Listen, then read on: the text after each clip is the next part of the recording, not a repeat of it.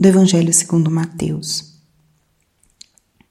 Naquele tempo, Jesus foi à região da Cesareia de Filipe e ali perguntou aos seus discípulos: Quem dizem os homens ser o filho do homem? Eles responderam: Alguns dizem que é João Batista, outros que é Elias, outros ainda que é Jeremias ou algum dos profetas. Então Jesus lhes perguntou: E vós, quem dizeis que eu sou? Simão Pedro respondeu: Tu és o Messias, o Filho do Deus vivo. Respondendo, Jesus lhe disse: Feliz és tu, Simão, filho de Jonas, porque não foi um ser humano que te revelou isso, mas o meu Pai que está no céu. Por isso eu te digo que tu és Pedro, e sobre esta pedra construirei a minha igreja, e o poder do inferno nunca poderá vencê-la. Eu te darei as chaves do reino dos céus. Tudo que ligares na terra será ligado nos céus. Tudo que tu desligares na terra será desligado nos céus. Espírito Santo, alma da minha alma, ilumina minha mente, abre meu coração com o teu amor, para que eu possa acolher a palavra de hoje e fazer dela vida na minha vida. Estamos hoje na solenidade de São Pedro e São Paulo, uma solenidade que originalmente se celebra no dia 29 de junho, mas aqui na Igreja do Brasil nós celebramos no domingo seguinte, para que todo o povo de Deus, com maior facilidade, possa contemplar, celebrar e agradecer a Deus pelo dom de ter nos dado duas vidas profundamente entregues ao Senhor. Vidas santas. Pedro e Paulo são colunas da nossa igreja. Foi a eles que Jesus confiou a missão de iniciar a formação dessa grande família, dessa grande comunidade, que é a comunidade cristã. Jesus confiou a Pedro a missão de guiar e conduzir a igreja. E Jesus deu a ele a autoridade. Tu és Pedro, e sobre esta pedra edificarei a minha igreja. Jesus quis deixar um representante humano, uma referência para conduzir, iluminar, pastorear as suas ovelhas. O sucessor de Pedro é o nosso Papa, atualmente o Papa Francisco um homem como nós, mas ungido com a graça de Deus. Toda missão na igreja, toda missão de serviço, ela é acompanhada de uma graça e de uma unção. Humanamente, uma pessoa não pode conduzir a igreja com uma missão tão transcendente quanto a que ela tem. É necessário contar com a graça de Deus. E essa graça está colocada hoje nesse Evangelho. A autoridade de Pedro e atualmente a autoridade do Papa não vem de si mesmo, nem das suas qualidades humanas ou dos seus estudos. Vem porque ele foi escolhido por Deus para essa missão. Tu és Pedro, e sobre essa pedra edificarei a minha igreja e o poder do inferno nunca poderá vencê-la. É uma promessa que Jesus faz acompanhando essa quase que essa nomeação de Pedro como pedra da igreja. E a rocha de Pedro, na verdade, ela está alicerçada na rocha de Cristo. A igreja não é a igreja de Pedro, é a igreja de Jesus. E a autoridade de Pedro e a autoridade do Papa atualmente, ela vem desse dessa investidura, desse mandato, dessa graça dada pelo próprio Cristo.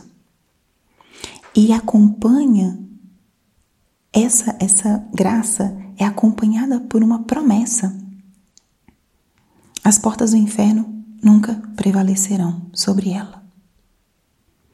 E além dessa, uma mais: tudo que ligares na terra será ligado nos céus, tudo que desligares na terra será desligado nos céus. Jesus aqui confirma a transcendência da ação de Pedro. Pedro já não agiria em nome próprio, e as consequências de suas ações ou de suas, seus pronunciamentos não seriam só para si mesmo, mas para toda aquela comunidade. E por essa autoridade dada, Jesus confirma o que Pedro ligar ou desligar. E hoje o Papa. Essa autoridade vem desde aí. Por isso é tão importante que nós rezemos pelo nosso Papa. Papa Francisco, desde que ele assumiu o pontificado, ele pede isso: rezem por mim, porque ele sabe né? Como é importante que a graça de Deus prevaleça por cima de qualquer interesse pessoal, opinião pessoal. Pedro era um homem muito impulsivo, mais brusco, um pescador. E ele teve a missão de conduzir o início da comunidade cristã. E o fez com autoridade e sabedoria que transcendiam infinitamente as suas qualidades humanas. Se baseavam nelas, mas as transcendiam infinitamente. E Paulo, apóstolo dos gentios, não conviveu com Jesus, perseguia os cristãos, porque era judeu, devoto, fariseu. Grande conhecedor da lei judaica, perseguia os cristãos em um momento, indo para Damasco para perseguir aqueles que seguiam e falavam em nome de Cristo, ele tem um encontro pessoal com Jesus. E Jesus ali diz: Saulo, ainda não tinha mudado o nome de Paulo, a quem tu persegues?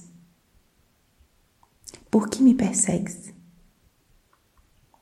E ali Paulo entende que perseguir os cristãos era perseguir o próprio Cristo.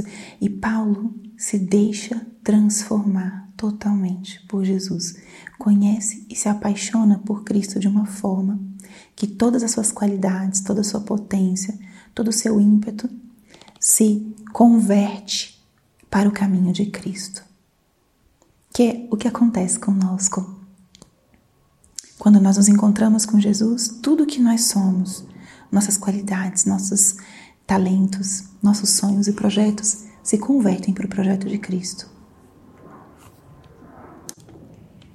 E Paulo foi aquele que levou a mensagem do Evangelho aos povos não judeus, aos pagãos, aos gentios. E ali estamos nós. Paulo teve essa coragem, esse ímpeto, esse dom de anunciar o Evangelho a todos os povos, da mesma forma que Jesus mandou quando ele subiu aos céus. Ide por todo o mundo, pregue o evangelho a toda criatura. Paulo fez vida esse mandato de Jesus. Então, esses dois grandes santos são os santos que nós celebramos hoje. E eu gostaria de finalizar essa reflexão com a pergunta que Jesus faz no evangelho de hoje. Vós, quem dizeis que eu sou? Pedro e Paulo responderam essa pergunta e essa experiência tão pessoal com Jesus os levou a dar a vida por Ele, a dar a vida por transmitir seu amor, sua palavra e chegar ao momento do martírio. A resposta deles conduziu às suas próprias vidas. Qual é a nossa resposta para essa pergunta? Quem é Jesus para você? Ele quer ser seu tudo, o Senhor da sua vida, seu mestre, seu guia seu amigo, companheiro. Que lugar ele tem na sua vida? Que lugar ele ocupa nos seus projetos? Responda com sinceridade essa pergunta, com sinceridade de alma. E deixe que essa resposta possa se transformar em algo concreto, permear suas escolhas e suas decisões, que não seja só uma resposta de palavra, Muitas vezes a gente fala, né? Quem é Deus para você? Ah, Deus é tudo. Que Ele realmente seja tudo.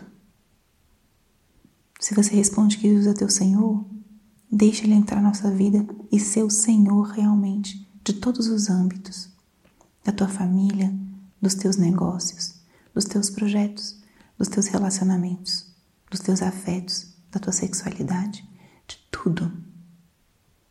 Se Ele é o teu mestre, deixa Ele te conduzir, deixa Ele te instruir, deixa Ele te ensinar. E assim sucessivamente. Quem é Jesus para você? E diante dessa resposta, permita que essa resposta se faça vida na tua vida. Glória ao Pai, ao Filho e ao Espírito Santo, como era no princípio, agora e sempre. Amém.